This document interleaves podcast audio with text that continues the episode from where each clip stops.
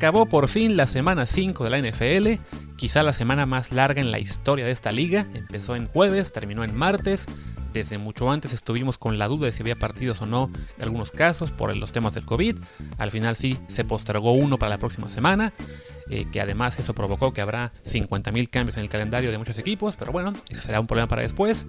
Por lo pronto, primero que nada, yo soy Luis Herrera y en nombre de Martín Palacio les saludo, les recuerdo como siempre, por favor, si no lo han hecho ya, suscríbanse a este programa, estamos en Apple Podcasts, Spotify, Google Podcasts, Stitcher, Himalaya, Castbox, Overcast y muchísimas más. La que sea su favorita, suscríbanse y póngale que les dé notificaciones y descarga automática para que pues tengan su, el episodio que les hagamos siempre, les llegue de inmediato, para también les encargamos si se pueden, pues por favor un review de 5 estrellas en Apple y donde más también, donde se permita, para que más gente nos encuentre. Y bueno, eh, eso va a ser un extra, ya algunos de ustedes deben conocer la dinámica. Tomamos un segmento, un episodio anterior y lo destacamos como espacio único para que aquellos que a lo mejor no lo vieron porque el resto de temas que destacamos no les importaba mucho, pues tengan la oportunidad de verlo. En este caso el fútbol americano, que estamos haciendo siempre un recap cada lunes de toda la jornada, pero como este lunes en particular había muchísima actividad en otros deportes y además quedaban más partidos en, NFL de lo normal, pues se fue como parte de uno de los programas que hicimos en, en ese día. Así que en este caso simplemente bueno, vamos a destacar todo el recap en este programa y al final añadimos los partidos que no habíamos comentado pues porque aún no se disputaban, ¿no? Entonces bueno, si ustedes ya escucharon el programa de lunes con, con, todo lo que hablamos de cada partido, se podrán saltar aproximadamente los próximos 32 minutos, más o menos, que es lo que dura la parte en la que hablamos de los juegos de jueves a, a domingo, y ya después regreso yo a comentar un poquito los partidos de lunes y martes. Pues nada, los dejo con la charla con Martín del Palacio sobre todo lo que fue la semana 5 de la NFL.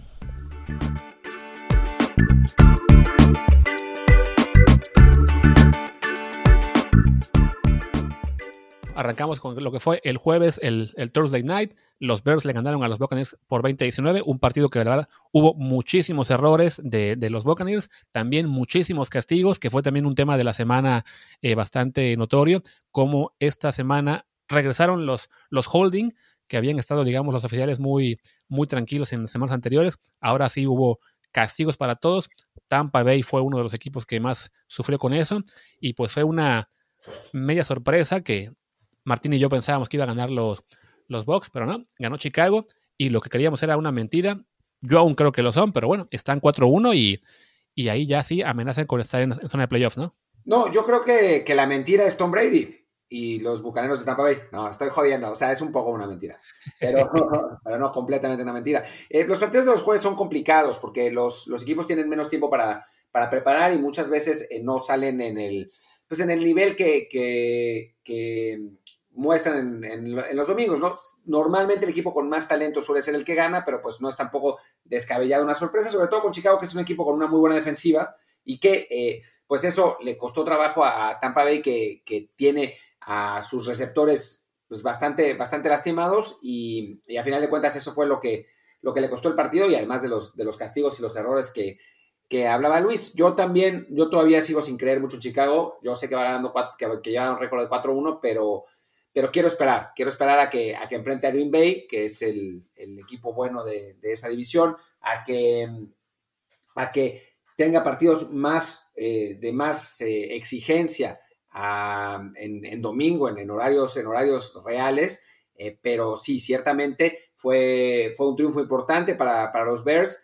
Eh, Nick Foles, que empezó fatal el partido, después como que recordó viejos triunfos contra, contra Tom Brady y, terminó bien el partido, así que, que bueno, pues fue, fue un, resultado interesante, realmente muy inesperado, no solamente fuimos nosotros los que pensaban que ganaba Tampa Bay, sino pues esencialmente todo el mundo, y, bueno, pues creo que es una buena demostración y ya lo hablaremos en el, partido de Chiefs.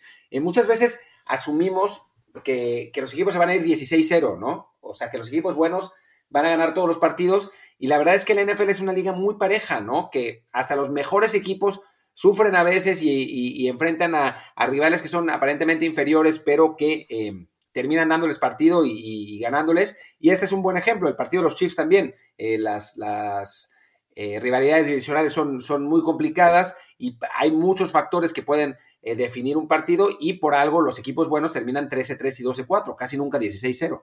Sí, bueno, ya, aprovecho pues, para hablar del juego de Raiders contra Chiefs, un partido que acabó 40-32, que además fue en Kansas City, eh, con público, no lleno, pero igual había ahí afición. Entonces sí fue la, mayor sorpresa de la, de la temporada. Además porque estaban ganando los Chiefs al principio, iban 14-3 en el segundo cuarto, pero los Raiders, eh, su ofensiva estaba realmente pues a tope. No, los Chiefs nunca tuvieron forma de pararles.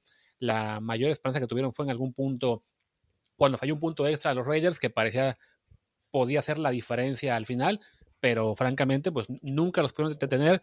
Eh, Derek Carr, la motivación de estar con, con Mayota atrás, le está ayudando a jugar cada semana bastante bien y que John Gruden no se le puede hacer su sueño de cambiar de coreback, que es lo que siempre le gusta, es buscar al siguiente.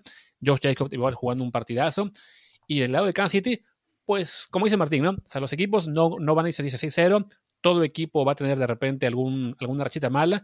Eh, así que de, de, Kansas City pues simplemente es, si bien reconocer que sufrió el lunes ante New England sin Cam Newton y ahora perdió ante Las Vegas un partido que uno no hubiera esperado, pues estos bajones son normales, ¿no? Y yo creo que para Andy Reid en general, mejor que pasen ahora en octubre a que ocurra ese, ese, ese desplome más adelante, ¿no? Creo que los Chiefs se van a recuperar más adelante y van a seguir siendo uno de los grandes, si no es que el más grande candidato a ser campeón.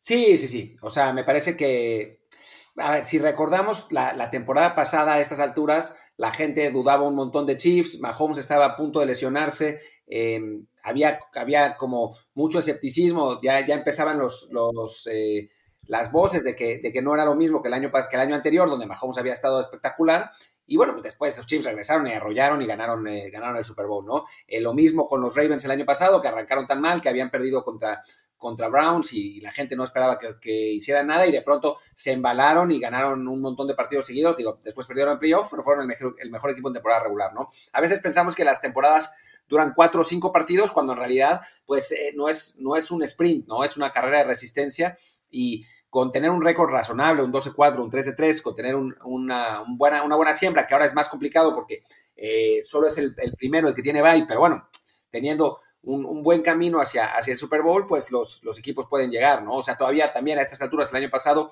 dudábamos mucho de San Francisco y a final de cuentas terminó siendo el mejor equipo de la Nacional. Entonces, sí hay como, bueno, como una necesidad y urgencia de, decretar también, porque pues, da rating, y a nosotros también nos da rating y lo hacemos, o sea que hay que reconocer, de decretar cosas como si fueran eh, realidades absolutas, cuando en la práctica pues son escenarios que se van desarrollando a lo largo del tiempo y que pueden ir cambiando por, por distintas razones, ¿no? O sea, quizás Andy Reid está eh, en este momento diseñando un plan físico para que los Chiefs lleguen en su mejor momento de la temporada a al final a playoffs y entonces por eso pierden estos partidos. O sea, recordemos que fuera de Chris Jones, los Chiefs son quizás el único equipo que no ha sufrido realmente lesiones de, de sus jugadores estelares, ¿no? Y pues por algo es. Sí, de acuerdo en que es, es de repente, pues sí, muy temerario hablar de una realidad absoluta, salvo que hablemos de la realidad absoluta de que los Jets son el peor equipo de la liga. Solo diremos eso del partido contra, contra Arizona, ganó 30 días los Cardinals, creo que no vale la pena decir mucho más. Arizona se recupera tras un par de derrotas, los Jets la verdad es que este año van a sufrir muchísimo y se ve complicado que ganen aunque sea un par de partidos antes del bye, que es cuando creo que van a correr a Adam Gates. Pasemos mejor al siguiente, partido que fue el Atlanta-Carolina, que ganó Carolina, eh, ¿cuánto quedó? 23-16, que no es tan importante lo que pasó en el juego, porque bueno, ya habíamos, comentado que Atlanta la verdad es que va muy mal, sino que los Falcons por fin ya se decidieron a despedir a su coach Dan Quinn y también al gerente general Thomas Dimitrov, así que tocará ahora estar con el interino Raheem Morris y pues buscar un nuevo coach para una franquicia que hace poco estuvo muy cerca de ganar el Super Bowl, pero desde entonces vino ese desplome estrepitoso del 28-3 y ahora pues ha sido ya uno de los peores equipos de la liga, en el que fuera de Julio Jones y Matt Ryan no hay mucho de no escoger y, pues se vienen tiempos malos en Atlanta, ¿no? Calvin Ridley también. Calvin Ridley es un gran receptor. Yo creo que él es bueno a secas, tampoco lo veo como una gran figura futuro. Bueno, vamos, vamos a ver qué pasa. Pero pero bueno, en principio sí, creo que en Atlanta ha pesado mucho el, factor psicológico, la manera en que perdieron ese Super Bowl, la manera en que han perdido otros partidos. O sea, esta temporada perfectamente podrían tener dos, tres victorias, pero ellos mismos se han autosaboteado de, la peor manera posible. Y sí, en, el, en la parte estratégica, pues Dan Quinn no, nunca dio con la tecla para la defensiva, ¿no? Una defensiva muy mala, eh, tanto la temporada pasada como esta, la temporada pasada con eh, la excusa de todas las lesiones, que tuvieron, este año ha sido, han sido desplomes que no tienen que ver con, con esas lesiones, eh, aunque sí han estado lesionados también Julio Jones y, Calvin Ridley, la verdad es que esas, esos desplomes son absolutamente inexplicables, más, más que desde el punto de vista psicológico, y, pues por eso le costaron el, el trabajo a Dan Quinn en un equipo que obviamente eh, no quiere hacer tanking por el pick número uno como sucede con los Jets. O sea, con, Atlanta va a buscar ganar partidos, va a buscar eh, retomar la franquicia, mientras que en el caso de Nueva York, que hablabas antes, pues claramente la apuesta del general manager es perder la mayor cantidad de, partidos posibles y por eso ahí sigue Adam Gaze para poder tener ese pick número uno y, y reconstruir con, el, con Trevor Lawrence, ¿no? Correcto. Otro equipo que no quiere hacer tanking, porque en este caso el tanking sería para beneficio de otro, son los Texans que ganaron por fin este, esta semana. Le ganaron a los Jaguars 30-14 en lo que fue el debut de Romeo Cranel como técnico interino tras despedir a Bill O'Brien. Otro partido del que no hay que decir mucho.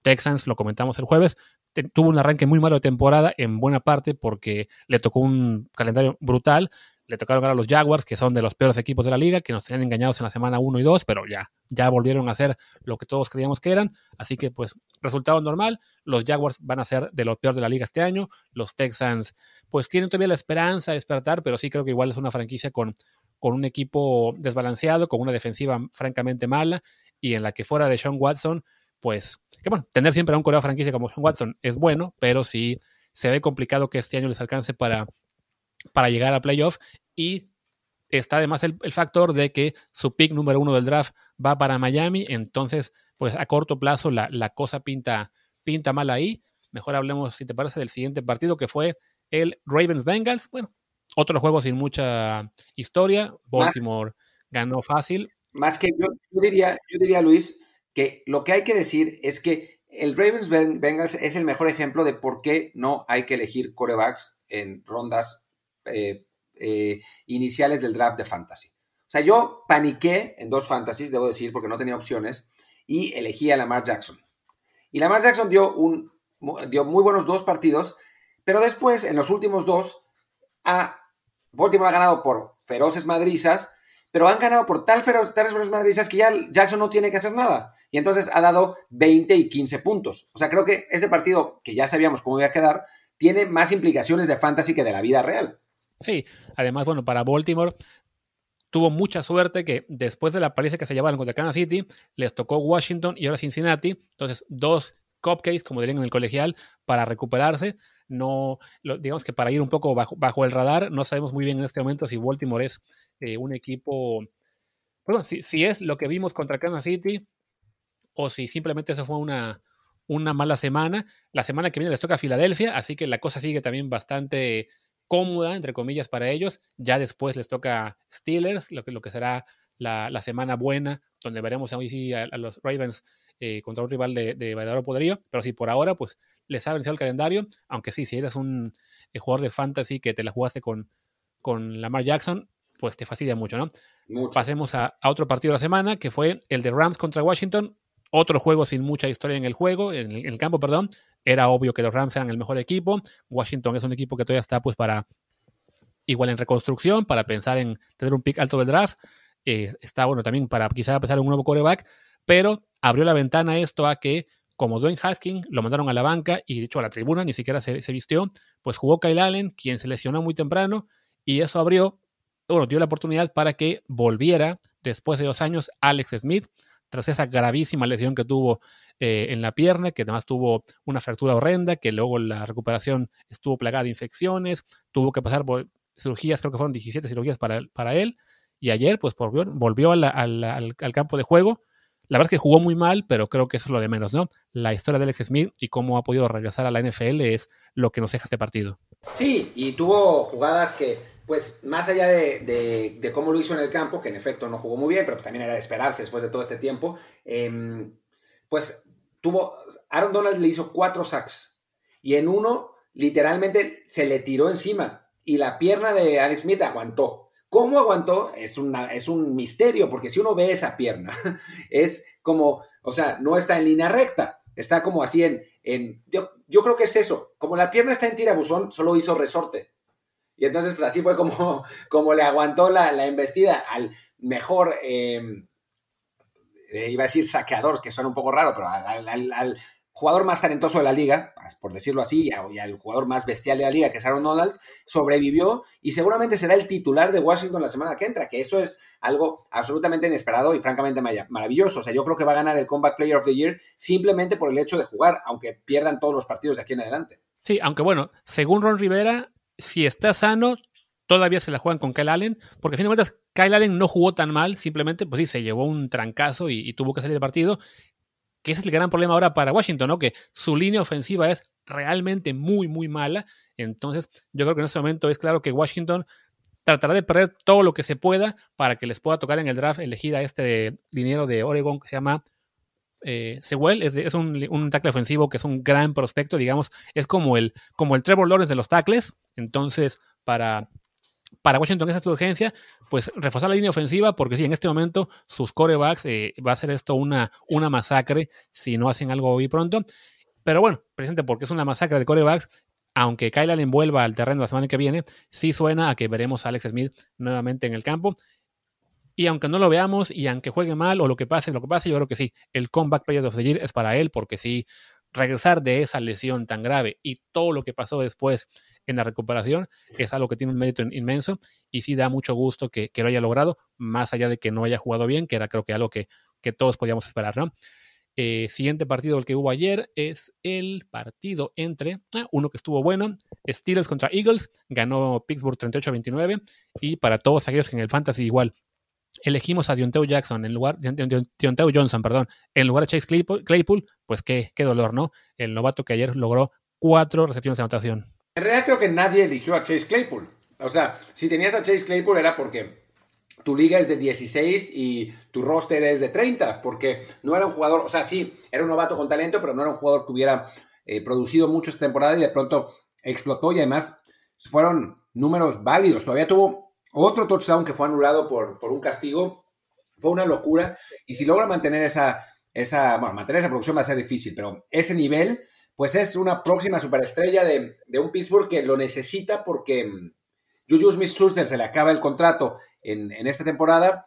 Seguramente no lo querrán franquiciar. Y si pueden encontrar a su sucesor por nada, como, como sería con Chase Claypool, entonces pues sería una manera de continuar el poderío de una franquicia que la verdad es que se está viendo muy bien esta temporada al punto que está para pelearle a, Baltimore y a Cleveland en una división que está pero bravísima. Y del lado de Eagles, pues la verdad es que se esperaba que opusieran menos resistencia, aunque a final de cuentas pues la historia fue la misma. Para su fortuna se mantienen todavía hay en la pelea en una división que es de terror, en la que Dallas le ganó a Giants, vamos a hablar supongo de ese partido más adelante, pero que, bueno, los dos equipos se vieron bastante mal. Sí, creo que Filadelfia, pues sigue en la pelea por eso, porque la división es muy mala y porque además Dak Prescott ahora quedó fuera de la temporada, pero sí no, no están para competir todavía, o sea, tienen igual demasiadas bajas. Lo mismo que Washington, la línea ofensiva está totalmente devastada y en la NFL actual sin línea ofensiva no hay manera de sobrevivir. Entonces creo que que para Philadelphia va a ser muy complicado ser competitivo en términos de ganar partidos regularmente. Creo que sí, es un equipo bien dirigido que a lo mejor va a dar pelea en partidos como este ayer contra Pittsburgh, que igual perdió por nueve puntos, va a dar alguna sorpresa como la de San Francisco en la semana pasada, pero no, no lo veo como un candidato ni siquiera, bueno, quizá playoff por la división, pero sí no, no están para preocupar a nadie.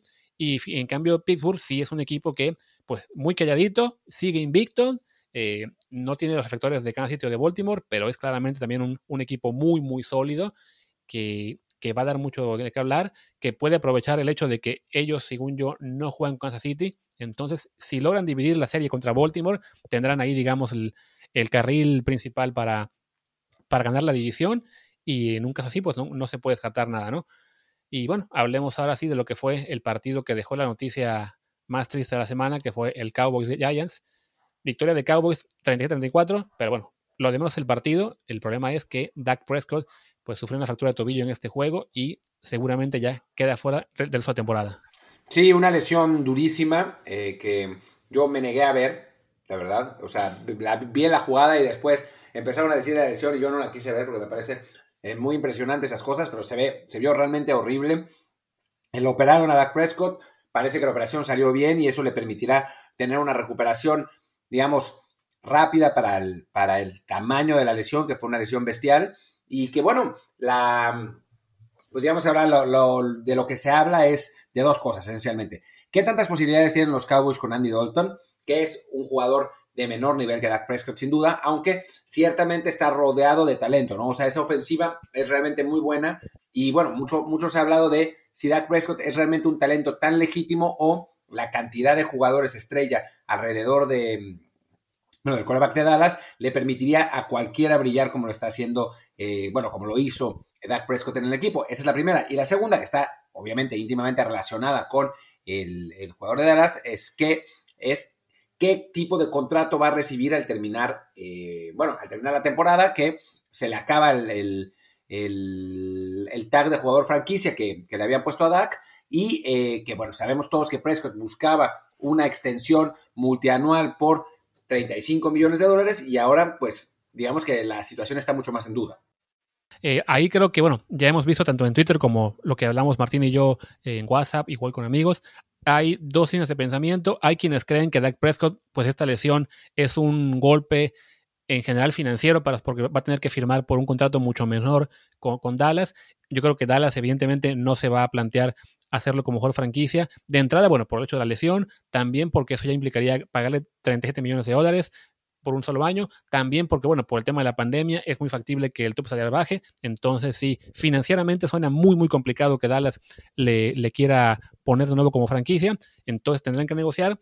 Si es por un solo año, el, argumento que, que, daban algunos es que, bueno, la lesión obliga a que, que él, digamos, baje sus pretensiones porque no habrá quien le pague.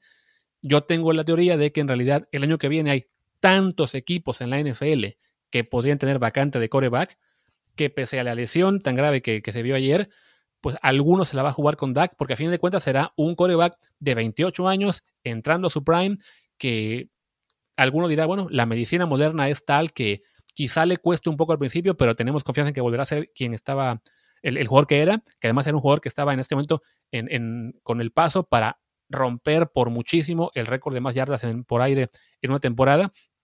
Y hablamos de equipos como los Colts, los Patriots, los Saints, eh, quizá los Broncos, eh, quizá Steelers, incluso si ya Roethlisberger decide no, no más. Eh, la lista es grande de, equipos que pueden buscar coreback y entre ellas equipos importantes con, digamos, un plantel relativamente listo para competir.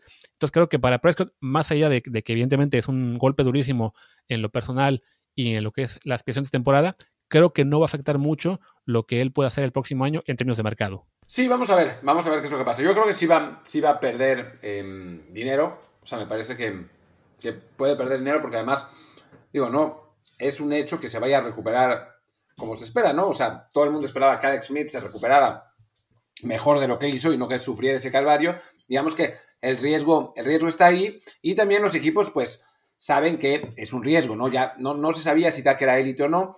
Si de pronto, por ejemplo, eh, Andy Dalton tiene em, muy buenos números con ese equipo de Dallas, números parecidos a los de Dak, entonces pues, la gente empezará a pensar, bueno, pues era realmente Dak Prescott o era el talento con el que lo rodeaba, ¿no? Un poco lo que pasó con Kirk Cousins tanto tiempo en Washington, ¿no? Que no se sabía si, no es que Washington tuviera un gran talento, pero no se sabía si eh, Kirk Cousins era más talentoso de lo que el equipo de Washington realmente le permitía ser, o si era un quarterback eh, pues bueno, sin ser nada especial, que fue, resulta, eh, fue al final lo que, lo que resultó, y Washington tenía razón en no querer pagar ese contrato millonario. Entonces, pues vamos a ver, ¿no? Yo creo que hay todavía demasiada incertidumbre. Entiendo lo que, lo que dice Luis y estoy parcialmente de acuerdo, pero también creo que sí eh, puede afectar a Dak esta lesión en el, en el largo plazo y yo si hubiera sido él hubiera firmado ese contrato multianual el año pasado.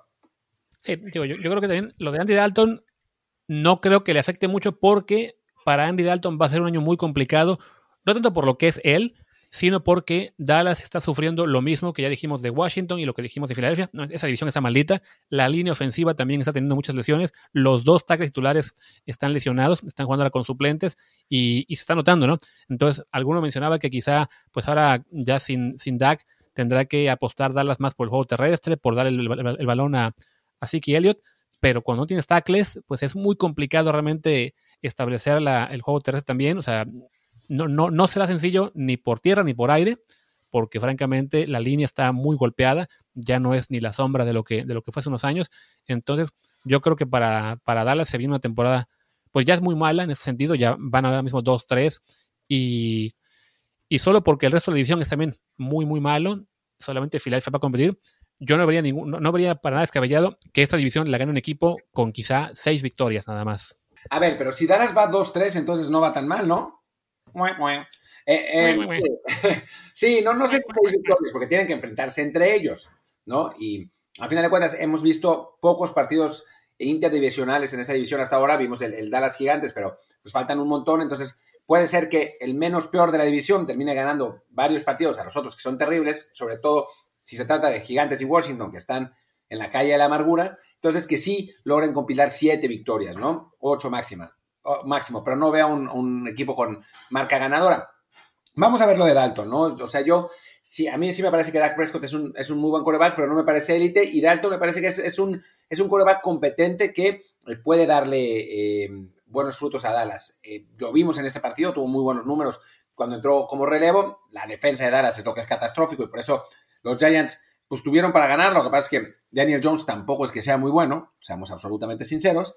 Entonces, em, entonces, pues bueno, eh, creo, que, creo que Dak Prescott sí se verá afectado de, cierto modo, pero pues el tiempo dirá, ¿no? En, la recuperación y lo que pasa con Dalton, hay muchos, muchos factores que por, por, este, en este momento están en juego y que por los que no podemos saber qué, qué, es lo que va a pasar. Un partido en el que no hay mucho que decir es el de Miami contra los Niners. Simplemente, bueno, que Miami aprovecha el, tema de que San Francisco está realmente muy golpeado por lesiones. Creo que ya, ya vimos que las victorias que tuvo los, los Niners ante Jets y Giants fueron más porque los rivales eran realmente muy, muy malos. Pero, pero pues sí, este año también pinta como año, si no perdido, sí ya muy, muy complicado para San Francisco. Están con marca de 2, a 3, 2 y 3. Eh, están también con el problema de los corebacks que no, no les gusta ninguno. La semana pasada Nuke Mullins jugó muy mal, entonces jugó un momento el tercer coreback, este Berhard. Ahora jugó, volvió Garapolo y jugó tan mal que volvió a entrar Berger al, final. Entonces creo que, y tampoco jugó muy bien, que digamos. Entonces sí, la verdad es que para los Niners, pues un año que parecía el de la posible, el, posible salto que les faltaba para ser campeones, pues sí más bien se está convirtiendo en un año de pesadilla y, y no veo manera de que levanten. Y Miami, pues que lo que dijimos antes, ¿no? Es un equipo competitivo, no para playoffs, pero que sí va a aprovechar para sacar por ahí una victoria por aquí, una por allá y, y quizás por ahí acercarse al 7-9, al 8-8, ¿no? Sí, un equipo que además estaba viendo el calendario de Miami y tiene varios rivales flojos, así que por ahí podría, podría meterse ¿eh? a playoffs en el séptimo puesto, más por la, por la debilidad del calendario que porque, porque realmente es un equipo legítimo de playoffs, pero ahí va, ahí va la reconstrucción de Miami. Y yo diría de Garópolo que si se, o sea, con el, el de San Francisco, con algunos juegos que se perdió, se vio realmente oxidado y mandando pases horribles. Imaginemos lo difícil que debió haber sido para Alex Smith después de esa lesión, después de año y medio de no estar en, las canchas, pues qué difícil debe ser volver, ¿no? Y volver en un nivel competitivo. Garópolo, la verdad es que jugó peor que Alex Smith. O sea, dentro de todo, Alex Smith no cometió errores de bulto como Garópolo. Hay, hay dos pases que le, que le interceptaron al coreback de San Francisco que son, pues, de, de terror absoluto, ¿eh? O sea, de, que voló al receptor por cinco yardas y a las manos del defensivo. Realmente de, coreback de, colegial malo. Sí, en algún punto comentaron en la transmisión del Red Zone, no sé si fue ya cuando estaba ya en la banca él, que su rating de coreback era de 15, que pues era simplemente un número bestial que, que no se ve normalmente. Entonces sí, mientras esté, pues, quizá pueda recuperar parte de su nivel más adelante, pero sí, francamente ahora mismo los Niners no, no se ven pues cómo vayan a levantar, sobre todo pues con todas las lesiones que han sufrido. Así que mejor hablemos de dos equipos que sí están para competir, sobre todo uno que ya creo que nos puede quedar claro que sí es de verdad, que son los Cleveland Browns, que le ganaron ayer a los Indianapolis Colts, lo que eran los juegos más esperados. Pues creo que ya la lección que nos queda es que Cleveland sí es de verdad y está para competir al menos para playoffs. E Indianapolis es un muy buen equipo con un coreback ya que está muy viejito y que les va a doler mucho en partidos clave, ¿no? Sí, le costó a Philip Rivers contra una defensiva de Cleveland que tiene una muy buena secundaria, la verdad tiene, tiene mucho talento ahí, y eso que, que Greedy Williams, su selección del draft, está lesionado, eh, es, un equipo potente el de los Browns, con talento en todas partes, eh, se vio muy bien Odell Beckham Jr., parece estar realmente de regreso, y el equipo disfruta, ¿no? Es un equipo que con Ken Stefanski está volviendo a tener esa creatividad, es, es un equipo que, que digamos que juega al nivel que su, que su talento prevé y lo único que le complica a este Cleveland es que la división es, complicada, ¿no? Yo creo que cualquier otra división de la americana que no fuera con Kansas City, los, los Browns serían favoritos para ganarla. En este momento, pues lo tienen difícil porque tienen a los Ravens y a, Pittsburgh en, en, su división, que son dos rivales de élite también, pero seguramente van a estar en playoffs y esos partidos contra, contra Pittsburgh que le quedan y contra Ravens van a estar realmente para, para frotarse las manos. Sí es verdad que Ravens les puso una Madrid en, la primera vez que jugaron, pero pues nada que ver estos, estos Browns con lo que eh, eran antes, además porque ahora sí tienen sana a la, línea ofensiva y esa línea ofensiva es tan buena que le permite a Baker Mayfield tener tiempo para no cometer eh, uno de sus acostumbrados errores de pases a cualquier parte y, mantener el, al equipo competitivo en, ofensiva. Y bueno, ya para acabar la semana fue el partido, un partido complicado, el Seahawks y Vikings, ganaron los Seahawks por 27 a 26 en una secuencia en la que francamente pues los Vikings ahí sí creyeron en Analytics y Analytics los pues los tumbó porque tenían ya el partido casi definido, ganaban por cinco puntos, quedando, menos, quedando dos minutos, tenían cuarta y pulgadas en la yarda 6 de Seattle, así que tirando el gol de campo se ponían por ocho y pusieron la estadística después en, la transmisión de que, bueno, en ese momento tenían una posibilidad de ganar del 94%. Si consiguen el gol de campo, era la misma posibilidad. Si, bien, si consiguen el primero y 10, pues sí, ya, el partido se acababa. Pero si fallaban, le daban a, Seattle de vuelta un 15% extra de posibilidades de ganar, y eso sin contar con que el coreback que estaba enfrente era Russell Wilson, pues los Vikings se la juegan, fallan, y vienen los, los Seahawks y le dan la vuelta a un partido en el que fueron perdiendo creo que todo el encuentro, pero que al final sobreviven pues de una forma increíble, eh, pero que sí habla más de, de, cómo Minnesota pues se lo pensó demasiado cuando quiere simplemente seguir el librito, ponerse a 8 de ventaja y tratar de defender a Seattle y ya, ¿no? Pero cuando dices le fallaron los analytics, es que no supieron, no supieron contar o los analytics de algún modo decían que la jugada correcta era eh, correr esa cuarta de centímetros. Sí, o sea, la, jugada correcta según Analytics era, era lo, el hecho de, correr por el, por primero y diez porque era una jugada de muy altas posibilidades de conseguirse y de al conseguirla entonces ya garantizaban ganar y de no conseguirla, de todos modos, su posibilidad de victoria se quedaba en el 79%. El detalle es, pues sí, pero no lo consigues y enfrente está Russell Wilson con dos minutos para hacer una ofensiva de, touchdown. Pues, ¿qué pasó? Que Russell Wilson le dio tiempo suficiente para conseguir esa, esa touchdown, ¿no? O sea, creo que en ese sentido, que es lo que de repente falla en el tema de analytics, pues se tiene que contar también quién está enfrente, ¿no? Y si enfrente está el mejor coreback o uno de los tres mejores de la liga con una ofensiva que es especialista en ataques rápidos porque te pueden matar a bombazos, que fue justo lo que pasó en esa última serie, pues quizás es mejor, ok, vamos con el librito, seamos un poquito más antiguos, tiremos el gol de campo, nos ponemos a 8 y ya si Seattle consigue el touchdown, de todos modos tiene que buscar la conversión, que fue precisamente lo que buscó en, el, en la última jugada, lo que fue lo que buscó Seattle, y Seattle falló la conversión. O sea que Minnesota, por, por pensarse lo demás, pues no, no fue, digamos, a la segura y acabó perdiendo un partido que merecían ganar.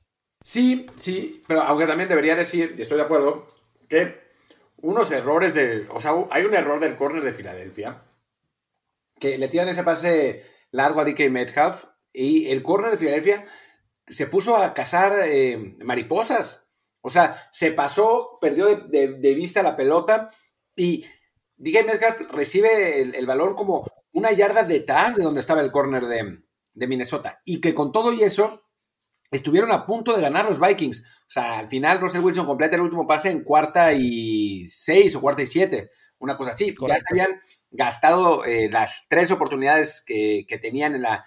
En, bueno, desde, el primer gol, y al final de cuentas lo consigue, pues porque es de Russell Wilson, pero también DK Metcalf tiene una, una, extraordinaria, una extraordinaria actuación y le da le da el triunfo a Seattle. Sí, yo estoy de acuerdo, ahí tiras el gol de campo y, te acabó, y se acabó. O sea, sí es verdad que Wilson desde la yarda 20 te puede perfectamente hacer una serie para, para empatarte el partido, pero es para empatarte el partido, no para ganártelo. En ese, eh, me parece que la diferencia entre Wilson en la yarda 6 y Wilson en la yarda 20, pues no es mucha, sobre todo en una ofensiva de alta velocidad con, con menos de dos minutos.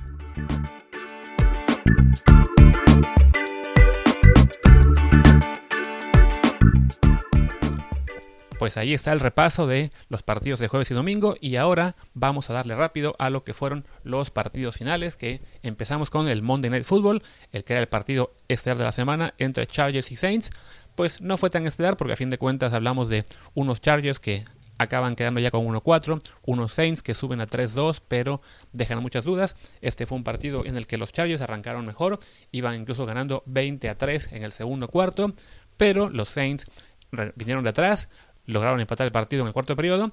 Los Chargers aún tuvieron una oportunidad para lanzar el gol de campo de la victoria en el último segundo, pero su pateador falló un intento de 50 yardas y eso nos llevó al tiempo extra en el cual eh, New England, que perdón, New England no, ya estoy pensando en mi equipo, no, New Orleans ganó el volado, tuvo la primera serie ofensiva, lograron llegar hasta el territorio de, los Chargers y Will Lutz pateó el gol de campo con el cual se fueron en ventaja.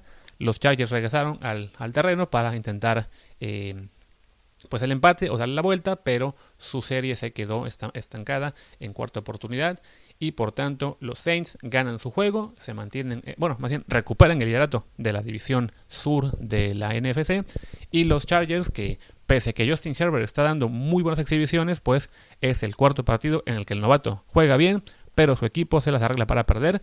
Estos Chargers que, pues es un poco la historia de toda la vida con ellos, que son un equipo que puede ser muy competitivo, pero siempre algo falla, al final siempre pasa algo, sea en temporadas buenas en las cuales acaban peleando en playoff o en los últimos años con equipos muy competitivos que deberían estar peleando por meterse a playoff y en su lugar pierden y pierden y pierden partidos. En este caso van con 1-4, siendo un equipo que probablemente merecería ir por lo menos 3-2.